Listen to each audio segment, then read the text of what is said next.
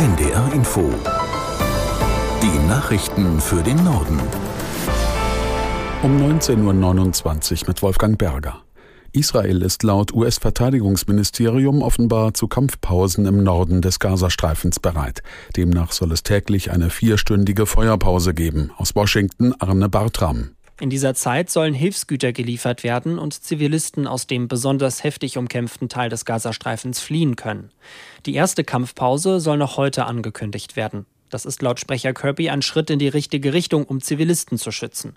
Präsident Biden hat in einem Gespräch mit Journalisten betont, dass er sich eine mehrtägige Kampfpause gewünscht hätte, um über die Freilassung von den aus Israel entführten Geiseln zu verhandeln. Vor rund einem Monat hatte die Terrororganisation Hamas Israel überfallen und dabei über 1000 Menschen getötet sowie rund 240 Menschen entführt. Bundesweit ist heute mit zahlreichen Veranstaltungen an die Pogromnacht vom 9. November 1938 erinnert worden. Das zentrale Gedenken fand in der Berliner Synagoge statt, auf die Unbekannte Mitte Oktober Brandsätze geworfen hatten. Aus Berlin Andreas Reuter. Jede Form von Antisemitismus vergiftet unsere Gesellschaft, sagte Olaf Scholz. Und weiter wörtlich, wir dulden Antisemitismus nicht, nirgendwo.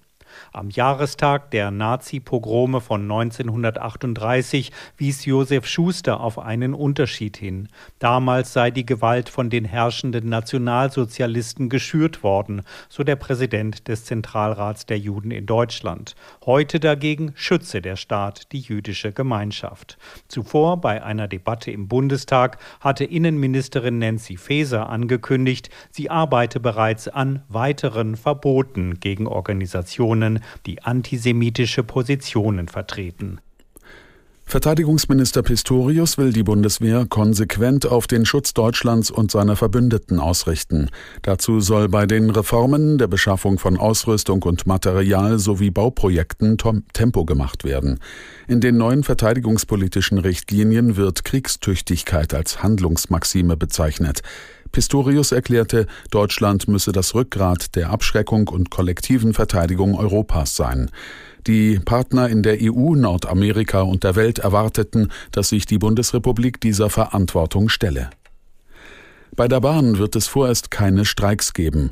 Nach dem Auftakt der Tarifgespräche wollen sich die Deutsche Bahn und die Lokführergewerkschaft GDL bis Mitte Dezember auf einen Abschluss einigen.